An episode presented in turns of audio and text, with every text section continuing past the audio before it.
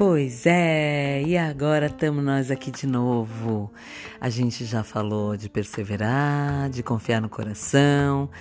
Mas e aí, como é que é a, a postura de um Buda, de uma pessoa iluminada que está lá é, diante de um monte de dificuldade, de dificuldade e que precisa elevar o estado de vida, tá ali naquela bagunça toda. Bom, vamos continuar, né?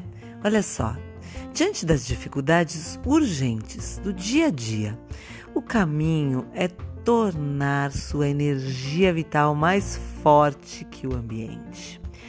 Conforme o nosso presidente da Isakuikeda afirma, ele fala assim: ao encontrar dificuldades, recitamos Daimoku.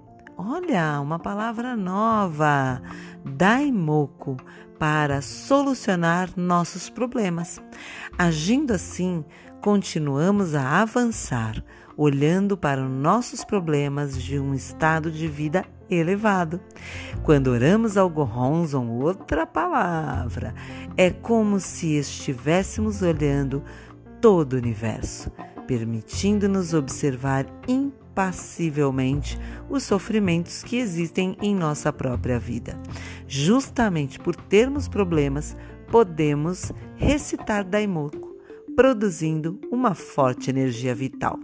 E aí, então, aqui eu volto aos dois uh, posts anteriores, aonde a gente está aqui falando sobre como elevar o estado de vida, como transformar o impossível, né?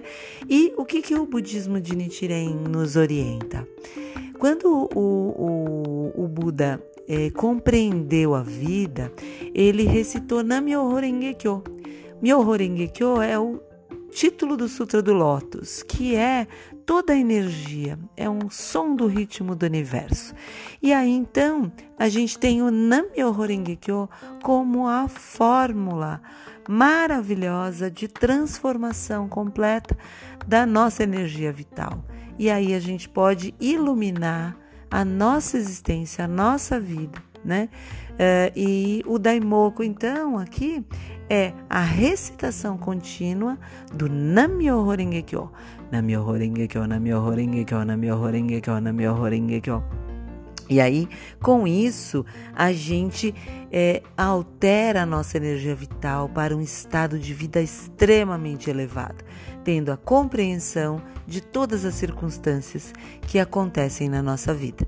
Né? Então, assim, mais um pouquinho dessa maravilhosa filosofia que é extensa e vasta e que a gente vai poder estar tá dialogando sobre ela sempre.